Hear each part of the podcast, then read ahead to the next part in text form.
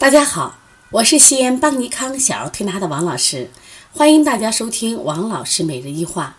今天我想分享的是，呃，醒来咳嗽，睡着了不咳嗽这样一个主题。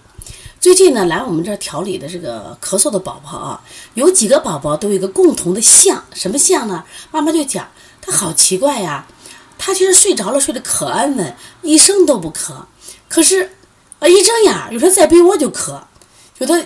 有的是这个醒来以后呢，在外面稍微一活动就咳，我就奇怪了，啊，到底是什么原因造成了这种情况呢？就是睡着不咳，醒来咳。其实如果这种咳嗽，你放到医院里边，医生一般都是咳嗽嘛，他是先看看你有没有细菌感染，有没有病毒感染。有了细菌感染，我可以用杀菌的方法，用头孢；如果病毒感染，吃一些什么抗病毒的药。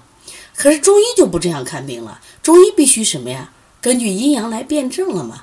你比如说，这睡与醒，其实在中医里边是有讲头的。什么意思？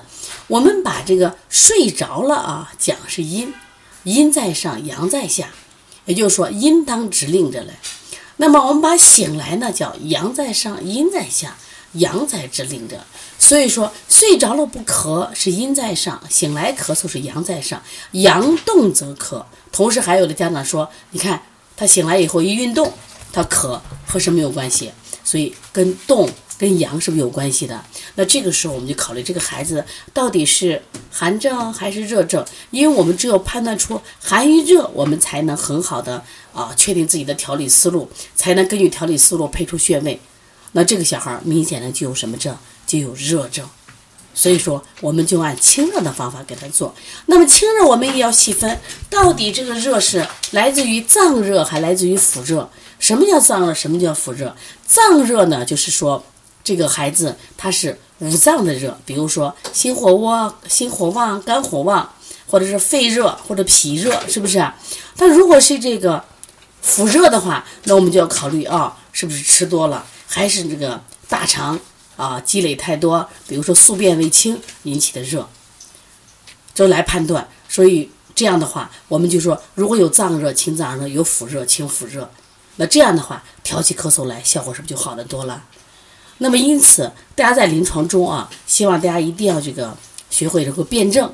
那辩证的方法有很多，像中医的八纲辩证，阴阳啊、脏腑呀、虚实、寒热。那么另一种呢，就通过这个舌诊啊来辩证。总之呢，只有我们辩证准确的话，那我们调理这个效果就越好了啊。很多人不会调咳嗽，因为我呢专门写了一本二十五种咳嗽的四合一疗法，这个呢可以在淘宝，也可以在邦尼康公众微信的有赞商城买到啊。啊，如果想买的话，可以加我们的微信，我们的微信是幺七七九幺四零三三零七。如果大家有什么问题的话，可以直接打我的电话幺三五七幺九幺六四八九。